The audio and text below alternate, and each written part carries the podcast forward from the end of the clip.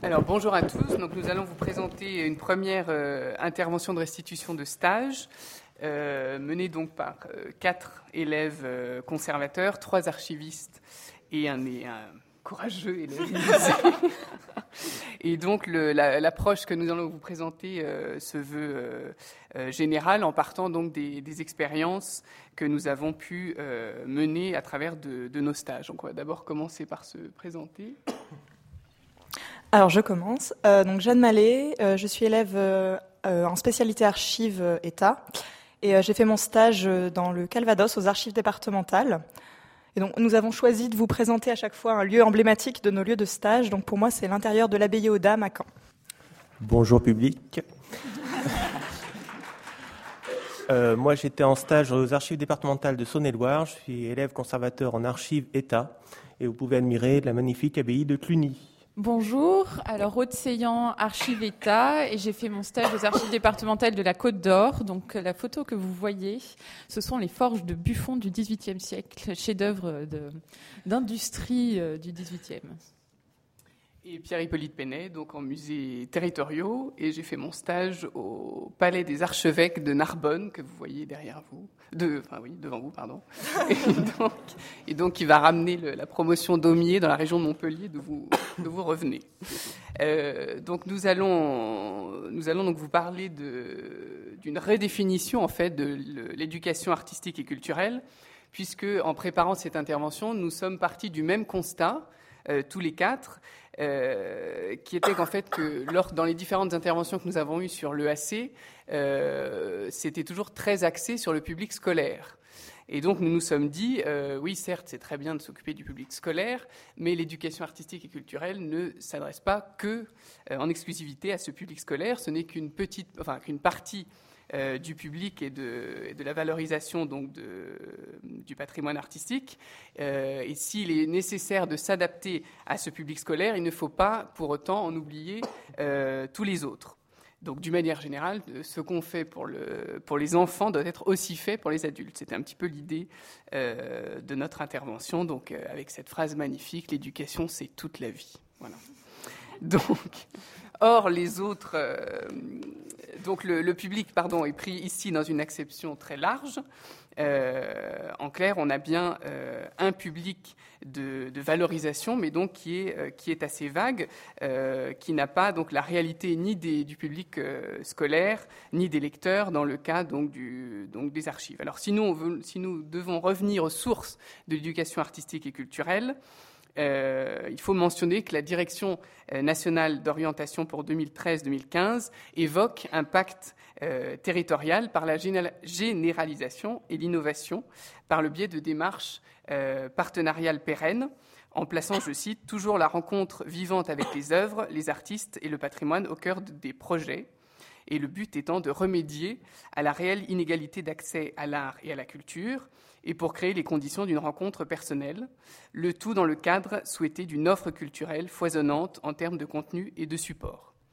Et donc de ce point de vue-là, l'avis de Claire euh, Gibaud du Conseil euh, économique, social et environnemental d'octobre 2013 intitulé Pour une politique de développement du spectacle vivant, l'éducation artistique et culturelle tout au long de la vie, précise bien, au début de la synthèse, l'éducation artistique et culturelle tout au long de la vie est essentielle pour le développement du citoyen et de la personne.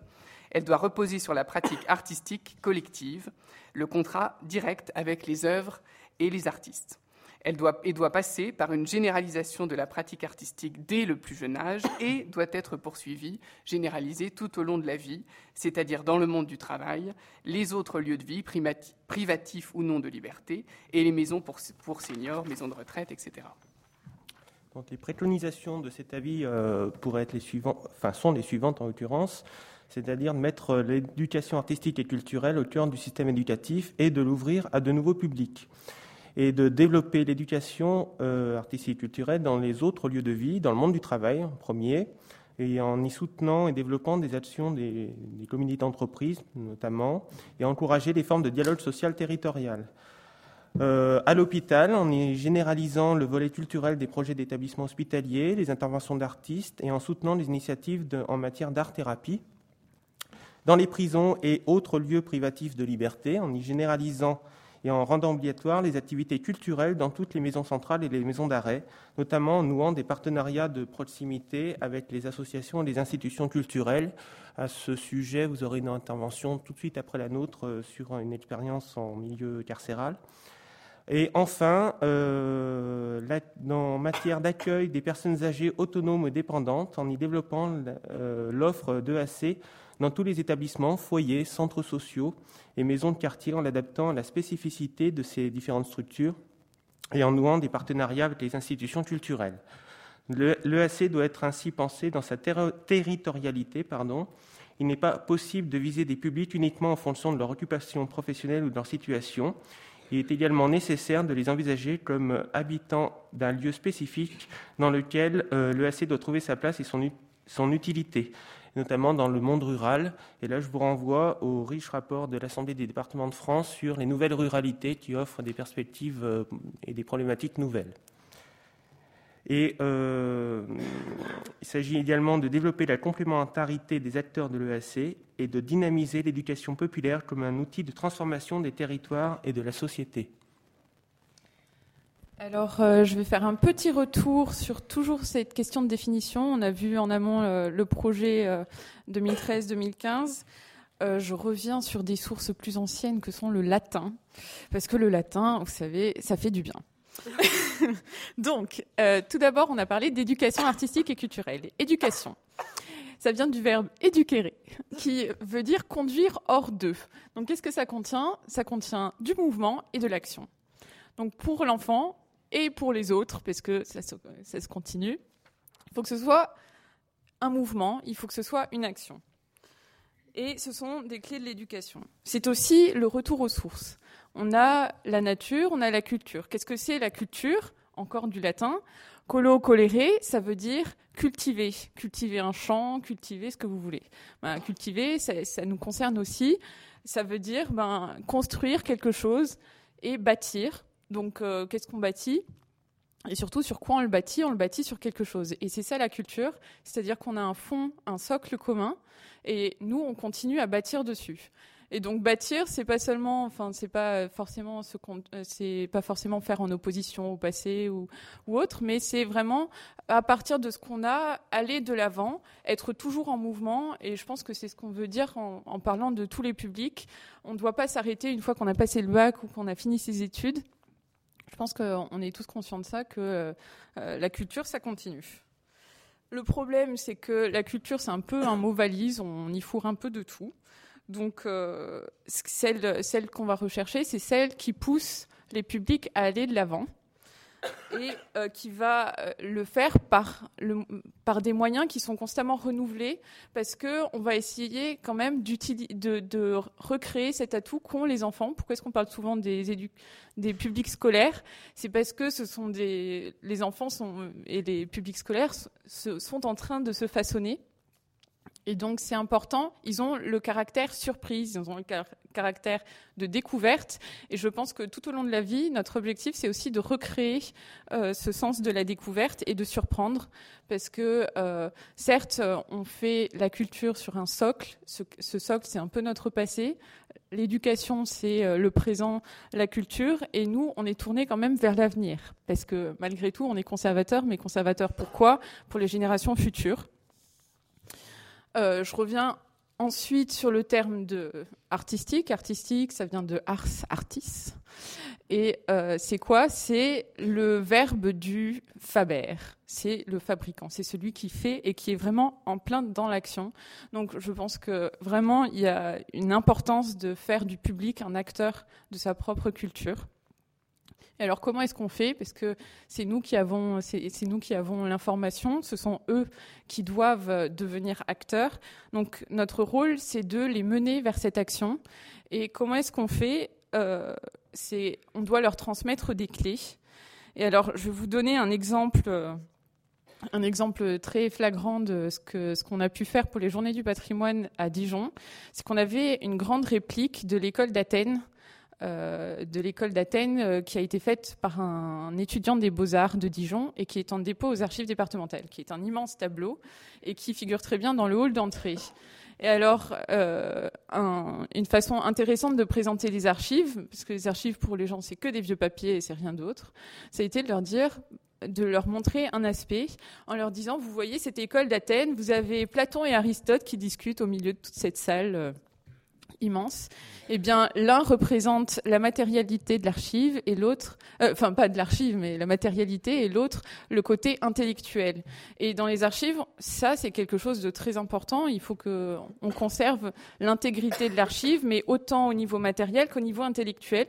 Et tout à coup, je pense que les gens, quand on leur a montré Aristote et Platon, qui malgré euh, euh, la, réduction de, enfin, de, de, des repères qu'on peut avoir en culture, restent un repère euh, classique qu'on trouve dans tous les ouvrages d'histoire. Eh je pense que les, les, gens, tout à coup, ils ont pensé matériel, intellectuel, archives, ça fait un tout, et que euh, ça a été une façon de transmettre un repère par rapport aux archives. Euh, l'art L'art, c'est aussi une action simple, mais qui devient complexe parce qu'on cherche à la perfectionner. Et donc, nous, toujours euh, dans l'objectif de créer cette euh, culture et cette éducation, on doit donner ces repères. Et ces repères, je pense que ça doit passer aussi beaucoup par l'essence. On doit toucher les gens les toucher parce que euh, au départ on est c'est la vue le toucher l'essence le, le, goût et que c'est à partir de ça qu'on va pouvoir euh, accéder aux autres à partir de ce qu'ils ont déjà au départ. Et donc euh, l'exemple, c'est celui de la lecture d'archives. Alors pourquoi la lecture d'archives? Parce que euh, parce que on se construit aussi dans la continuité. Quand vous allez parler à un enfant au départ de Saint-Louis, vous allez d'abord raconter une histoire d'un personnage, vous allez créer un fil rouge, et c'est après que vous allez pouvoir poser des repères pour euh, justement continuer cette construction et, cette, euh, et ce, ce, socle, ce socle culturel. Donc il y a, on va partir de la présentation à la représentation de l'enfant. Et ça ne veut pas dire qu'on va inventer les choses, qu'on va dire aux gens, vous ne savez rien, on va vous apprendre à réfléchir. Mais ça veut dire que on va pousser avec l'éducation à sortir de soi pour continuer à se construire et à créer du coup, puisque euh, artistique et culturel, malgré tout, si c'est pas un centre artistique et culturel, on crée cette capacité. enfin, on la crée pas, mais on, aide à transmettre parce que avant tout, on est des, on est vraiment des interprètes de la culture. On fait passer le message par les moyens qu'on a. Et alors, euh, je vais commencer. On va, dans un deuxième temps, vous présenter des exemples concrets de la façon dont ça se présente. Donc, euh, des exemples d'abord spécifiques en deuxième partie, et ensuite des exemples plus larges qui montrent justement l'importance de s'adresser à tous les publics. Je ne vous abandonne pas, puisque je vais vous parler des patients euh, du CHU de Dijon avec lesquels euh, on a monté un projet euh, l'an dernier. Donc c'était un groupe qui était déjà venu dans le cadre de sorties hebdomadaires que font les élèves, enfin pas les élèves, les patients pendant l'année, et qui fait partie d'un traitement de thérapie à travers la culture, la cuisine, toutes sortes de choses. Donc ce projet, ça a été, ça a été fait avec l'organisatrice et comme je m'occupais pendant mon stage de la mission de la grande collecte, qui, correspond à la collecte de dépôts d'objets et d'archives privées euh, datant de la Première Guerre mondiale, j'ai proposé qu'on fasse euh, euh, des lectures d'archives justement pour aller vers ces publics qui, ont des besoins particuliers. Donc d'abord, on avait évoqué tous ces besoins particuliers. Ce sont des publics qui ont des capacités de concentration souvent plus faibles et, qui, euh, et pour lesquelles euh, ces sorties sont un moyen de recouvrer ou d'acquérir de, un peu plus de, de, concentration dans ce genre d'événements.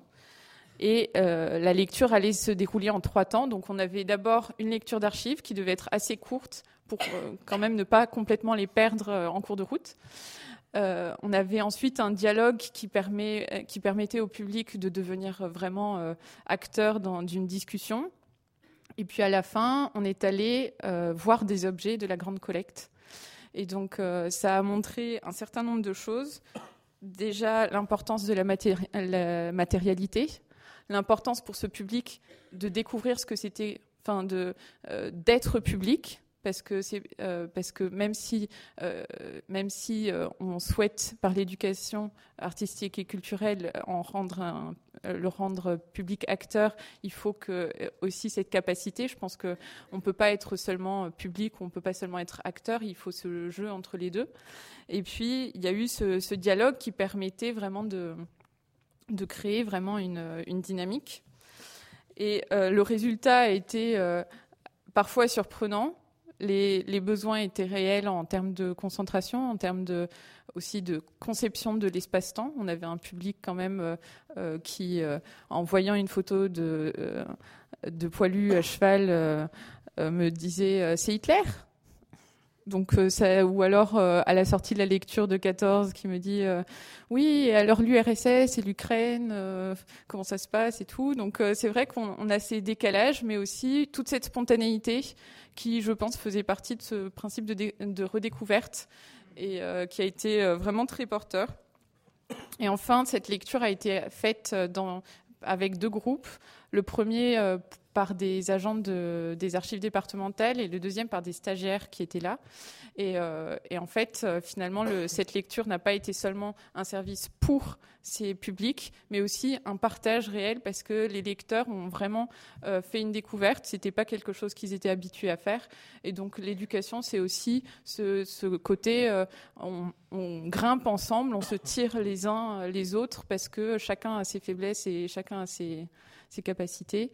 Et euh, vraiment, ça a été euh, une belle découverte de ce que peut être la lecture d'archives. Je vais laisser enfin la, parole à Eric.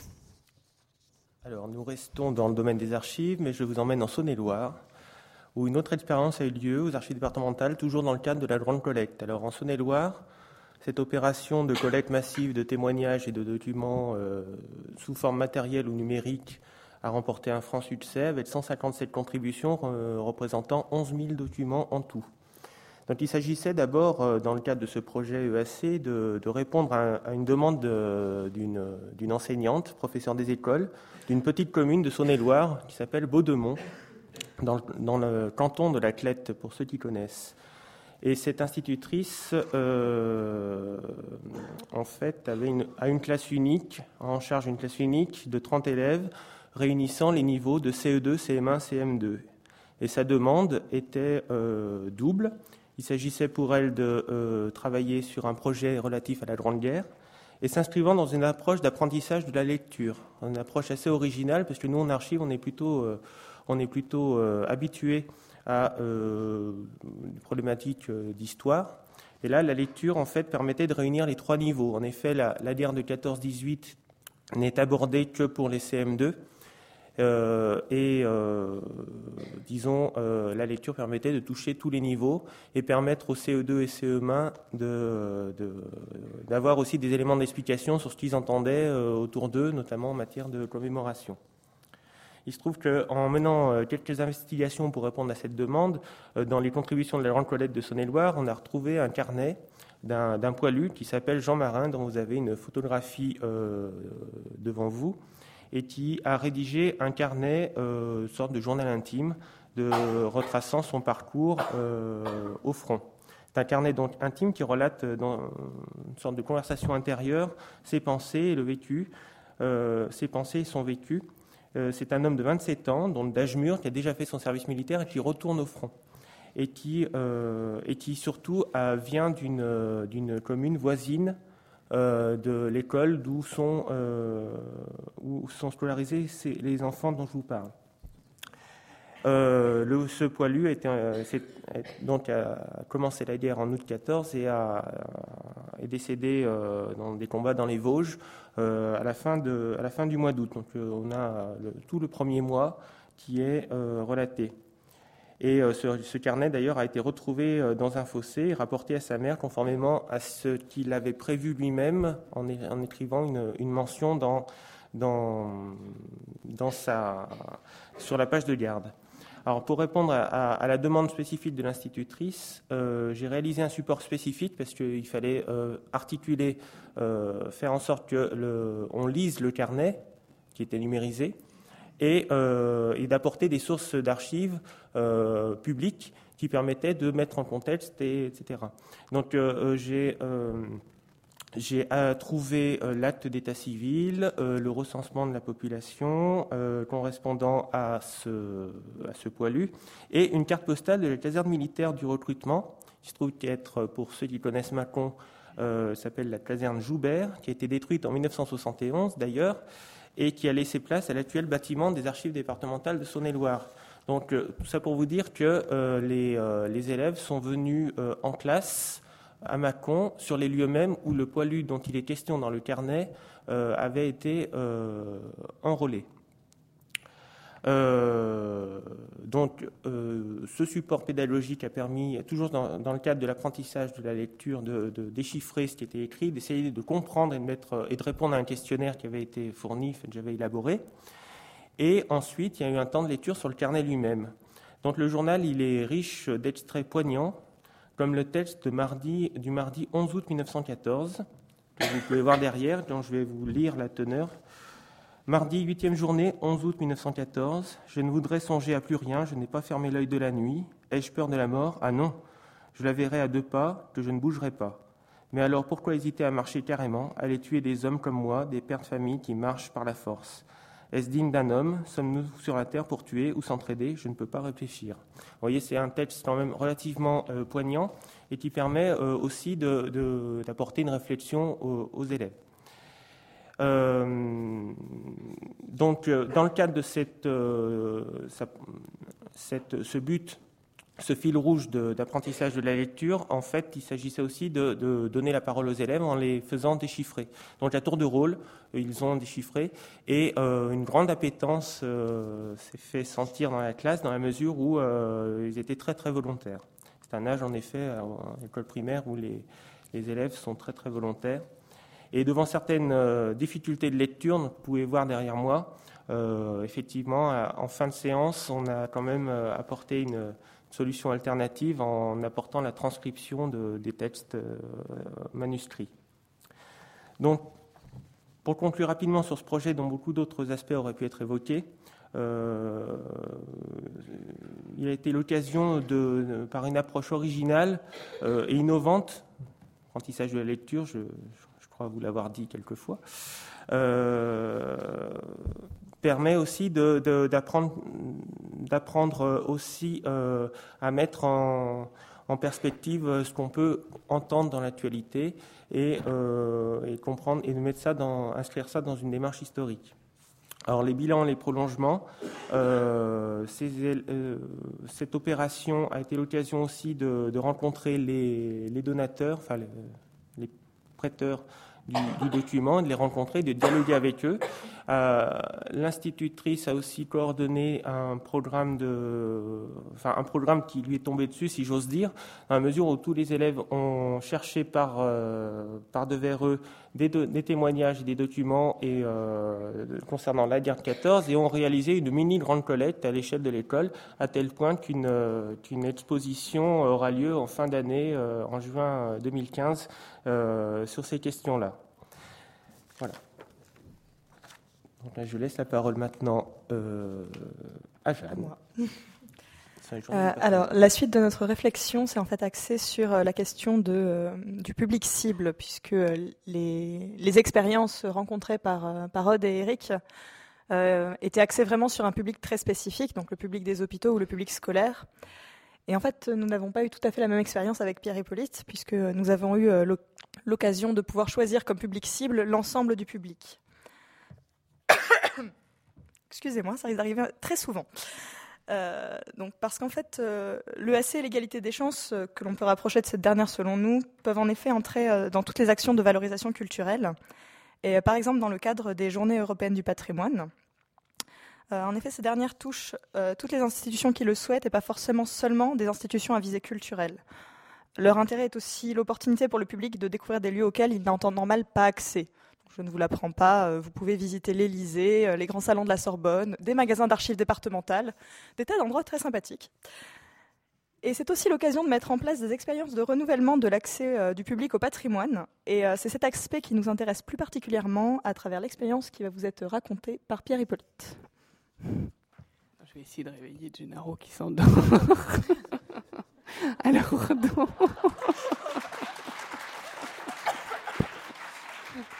avec une expérience donc en musée. Euh, alors comme je vous disais, j'ai été en stage au très beau Palais des Archevêques de Narbonne, qui, euh, qui abrite aujourd'hui à la fois l'hôtel de ville, le musée archéologique et le musée euh, d'art et d'histoire de la ville. Euh, le musée lui-même situé dans les anciens euh, appartements des archevêques, qui sont absolument magnifiques, et dont certaines salles ont été décorées au XVIIe siècle par l'archevêque euh, de Rebé pour accueillir la venue de Louis XIII lorsqu'il est venu conquérir le Roussillon. et c'est notamment dans la très belle chambre du roi que vous voyez ici à l'écran, avec un plafond à l'italienne magnifique, euh, qu'a eu lieu un des épisodes euh, de la conspiration du marquis de Saint-Marc, qui était donc le dernier favori euh, de Louis XIII et qui est mort tragiquement à l'âge de 23 ans, à la toute fin du règne de Louis XIII. et en découvrant donc cet le, oui, que cet épisode s'était déroulé dans cet endroit, je me suis souvenu d'un roman d'Alfred de Vigny, intitulé Saint-Marc précisément, qui se trouve être le premier roman historique français, euh, et qui a un style absolument euh, incomparable, euh, avec des personnages très marqués, un jeune premier dynamique, une jeune première complètement nunuche, un méchant très méchant qui est le cardinal de Richelieu. Et donc ce, roman a été à l'origine de la légende noire en partie du cardinal de Richelieu. Il m'a donc paru intéressant de présenter cet épisode que les Narbonnais et le public de manière générale ignorent complètement puisqu'il n'est pas du tout présenté au sein du musée. Donc en présentant à la fois le roman de Alfred de Vigny, le décor de la pièce qui a été décoré pour l'avenue de Louis XIII et qui est donc contemporain, et en faisant également appel à un, un, joueur de guitare baroque qui est venu donc présenter des morceaux euh, de musique baroque contemporain donc de, de l'histoire. Alors nous avons donc sélectionné certains extraits du roman d'Alfred de Vigny, qui, comme je vous le disais, euh, enfin suivent plus ou moins la vérité historique, que nous avons intercalé de plusieurs passages, euh, comment dire, dans lesquels nous, nous rétablissions justement la vérité euh, historique, et nous avons présenté l'ensemble au public, donc en lui permettant de retracer toute l'histoire du marquis de Saint-Marc, donc nous avons monté ça avec deux autres agents du musée, donc le responsable de l'archéologie et la responsable du service des publics, en endossant à, la suite plusieurs des rôles de l'histoire, et donc avec Olivier Saltiel, donc le musicien que vous pouvez voir en haut à, gauche, qui ponctuait donc de, morceaux de musique baroque les différentes interventions. Euh, donc l'ensemble a duré euh, une heure et demie. Et, euh, et c'était donc l'occasion de présenter euh, au public les différentes facettes de cette histoire euh, et de l'art de l'époque. Euh, donc, le, je crois que le, euh, comment dire, la présentation a eu assez de, assez de succès. Et donc, euh, l'objectif était, à la suite de, mon départ à la fin de mon stage, que l'équipe du musée puisse garder le texte et s'en resservir, ou bien pour refaire une lecture théâtrale et musicale de la même manière, ou bien pour s'en servir auprès d'un public, par exemple scolaire, qui viendrait donc monter lui-même cette même lecture. Donc là, vous voyez la vision d'ensemble avec le musée musicien était placé donc euh, à la droite de la photo. Vous aviez des, instruments baroques qui étaient présentés au public, euh, qui avaient donc euh, l'occasion de découvrir euh, différents types d'instruments. Et la scène donc se passait sur les sur les lieux même du crime entre guillemets, euh, lieu où le où le marquis avait donc été été arrêté. Donc l'expérience a été assez assez intéressante. Euh, et elle a permis, donc, comme vous le voyez, de, présenter finalement euh, des, éléments très divers, différents types d'art, euh, l'histoire, la musique, la littérature. Et donc, je crois que le, public a été assez, intéressé par, ces différents éléments. alors, Jeanne, tu vas peut-être maintenant parler de ton projet.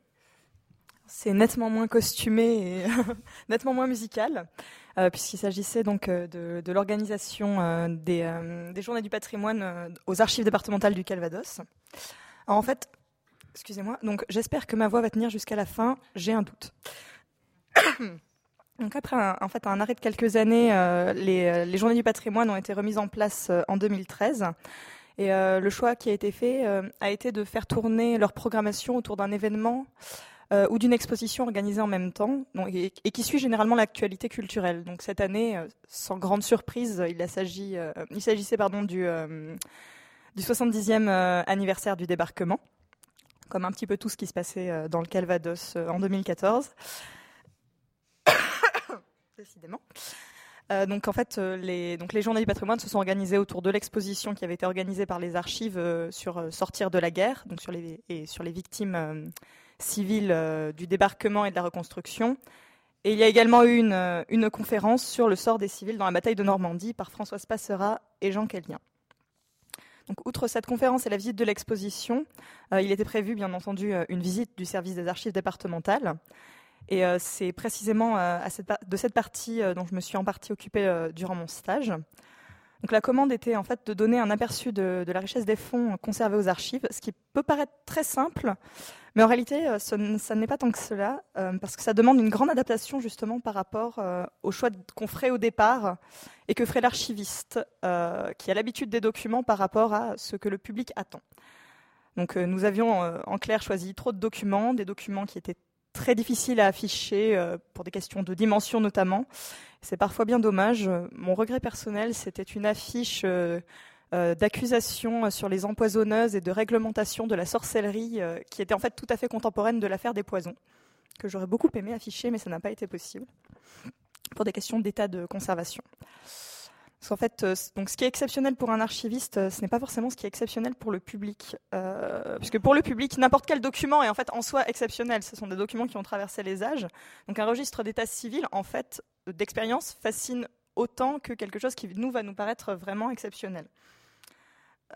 Et donc la nécessité en fait était de montrer vraiment la réalité du métier et pas seulement les documents phares. Et donc au cours du parcours de la visite, euh, je me suis rendu compte qu'en fait, les personnes qui étaient venues visiter sont en fait autant intéressées par l'entrée dans un bâtiment qui en fait est un petit peu mystérieux euh, que par les documents en eux-mêmes. Euh, il y avait une véritable curiosité à tous les âges, tous les publics, toutes les professions vraiment puisqu'on leur a un petit peu demandé.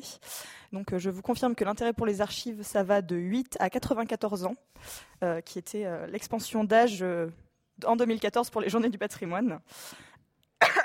Et c'est donc le public dans son ensemble qu'il faut prendre en compte, puisque ça donné des groupes très hétérogènes. Il est donc nécessaire, comme euh, l'ont dit les précédentes interventions, euh, d'adapter le discours, euh, de revenir en fait aux bases, tout en essayant de développer ce qui semble intéresser plus ou moins le public que vous avez en face de vous. Donc, la précédente intervenante parlait en fait de, la difficulté des guides conférenciers. C'est vrai que c'est une difficulté, en même temps c'est extrêmement enthousiasmant, c'est un des intérêts de notre métier justement, c'est de réussir à prendre ce rôle de passeur. Et euh, l'attention à porter au document ne s'arrête pas euh, non plus euh, à la salle de lecture ni à la visite des journées du patrimoine, puisqu'il nous a semblé à tous les quatre que la transmission vers le public doit aussi profiter de l'apport des nouvelles technologies afin d'éventuellement repenser l'éducation artistique et culturelle. Donc euh, j'ai pris l'exemple euh, d'une charte de Guillaume le Conquérant que vous voyez donc, euh, c'est à votre droite.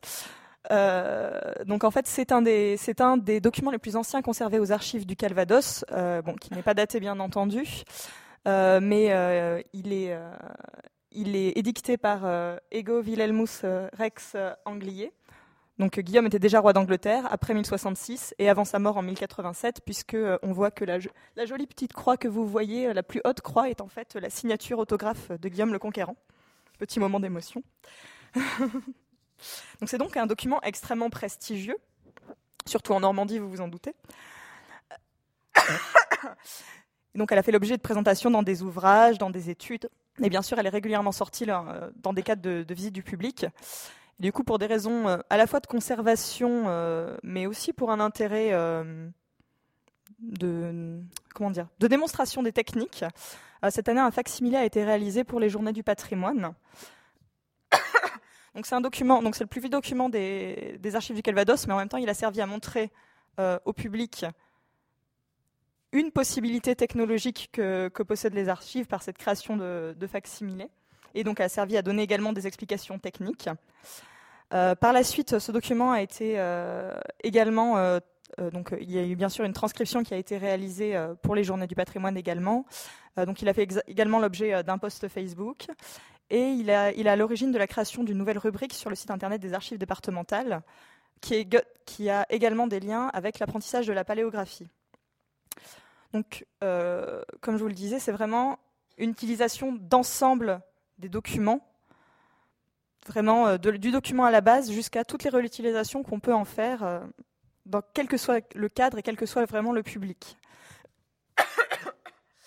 on voulait également insister très rapidement sur le fait que le public des, des, journées du patrimoine, notamment, mais pas uniquement, est aussi très intéressé par tout ce qui était aspect technique et que le savoir que nous avons à leur donner est aussi un savoir pratique euh, de vraiment de, notre métier, en fait une connaissance pratique de notre métier, mais également des techniques que nous employons. Et le fait est que ça intéressait réellement le public, euh, en tout cas de, ce que moi j'ai constaté, ça intéresse vraiment le public euh, des journées du patrimoine.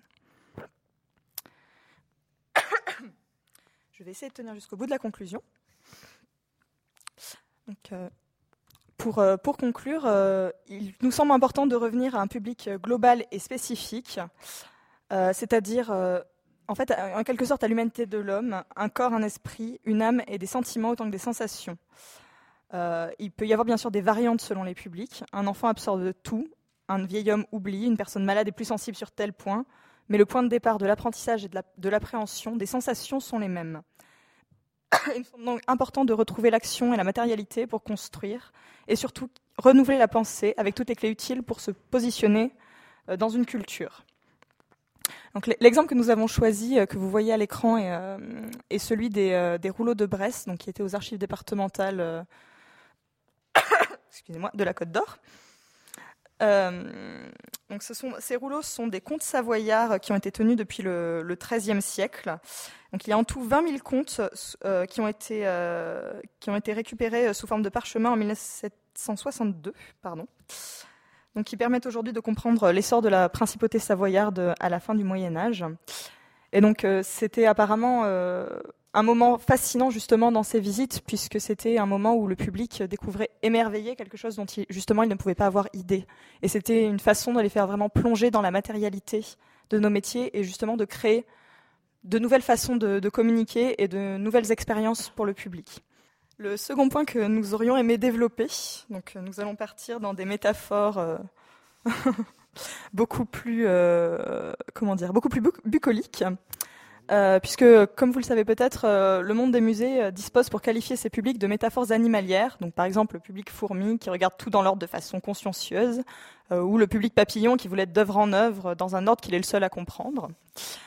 Alors, ces typologies me semblent intéressantes parce qu'elles permettent de distinguer de très nombreuses, euh, typologies des comportements qu'on constate effectivement euh, quand on voit quelqu'un euh, cheminer dans une exposition, qu'elle soit permanente ou temporaire. Et il nous semblerait intéressant du coup de faire également une typologie des motivations du public et d'essayer de comprendre pourquoi les gens viennent au musée ou dans un autre service culturel et d'essayer d'adapter du coup notre façon de penser la valorisation à ces motivations du public. Donc la première classification, euh, suite à une petite anecdote euh, que nous avions eue euh, aux archives départementales du Calvados, c'est le public goéland, donc que vous voyez à l'écran. Donc en fait, nous avions un nid de goéland au-dessus de, sur le toit des archives, et un jour, ce bébé goéland, âgé de quelques mois, a voulu rentrer dans les archives. Il insistait avec son bec, il tapait sur la porte en fait. Donc je l'ai pris. Bon, j'avoue, je ne suis pas une très gentille conservatrice et je l'ai quand même fait partir, parce que. Mais l'ensemble du public ne va pas jusqu'au goéland. Mais du coup, ce serait en fait, ce public goéland, ce serait un public qui habite juste à côté, qui aimerait bien rentrer, mais qui en fait ne sait pas comment faire. Et que du coup, il serait nécessaire d'accompagner. Il nous semble donc euh, important de donner des repères euh, sur le contenu que nous présentons. Et quand on raconte une histoire, on donne au public quelque chose de continu sur lequel il faut poser des repères. Oui, alors nous allons finir en vous donnant un petit, euh, un petit avant-goût de Alfred de Vigny. Alors, Puisque nous avons la liberté de promener nos yeux sur tous les points de la carte, arrêtons-les sur la ville de Narbonne. Voyez la Méditerranée qui étend non loin de là ses flots bleuâtres sur des rives sablonneuses. Pénétrez dans cette cité semblable à celle d'Athènes, mais pour trouver celui qui y règne, suivez cette rue inégale et obscure, montez les degrés du vieil archevêché et entrons dans la, dans la première et la plus grande des salles. Elle était fort longue, mais éclairée par une suite de hautes fenêtres qui répandaient une lueur mystérieuse dans l'appartement. Une table ronde énorme la remplissait dans toute sa largeur du côté de la grande cheminée. Autour de cette table, couverte d'un tapis bariolé et chargée de papiers et de portefeuilles, étaient assis, courbés sous leurs plumes, huit secrétaires, occupés à copier des lettres qu'on leur passait d'une table plus petite. Malgré cette quantité de personnes réunies, on eût entendu les ailes d'une mouche. Le seul bruit qui s'éleva était celui des plumes qui couraient rapidement sur le papier et une voix grêle qui dictait en s'interrompant pour tousser. Elle sortait d'un immense fauteuil à grands bras placé au coin du feu, allumé en dépit des chaleurs de la saison et du pays. L'homme qui s'y trouvait avait le front large et quelques cheveux fort blancs, des yeux grands et doux, une figure pâle et effilée à laquelle une petite barbe blanche et pointue donnait cet air de finesse que l'on remarque dans tous les portraits du siècle de Louis XIII. Une bouche presque sans lèvres était encadrée par deux petites moustaches grises et par une royale, ornement alors à la mode, et qui ressemble assez à une virgule par sa forme. Ce vieillard, qui avait sur la tête une calotte rouge, qui était enveloppé dans une vaste robe de chambre et portait des bas de soie pourprée, n'était rien moins qu'Armand Duplessis, cardinal de Richelieu. Voilà.